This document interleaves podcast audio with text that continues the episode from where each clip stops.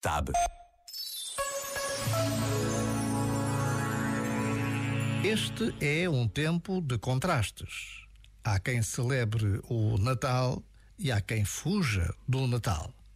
Há quem ande numa correria desenfreada e há quem se recolha em casa. Há quem reúna a família inteira e há quem sofra o isolamento mais difícil do ano. Seja lá qual for a situação, seja lá qual for a crença em torno do Natal, uma coisa é certa: em cada um é possível o amor. E só o amor torna possível a vida. Só o amor sacia o coração de cada um. Já agora, vale a pena pensar nisto.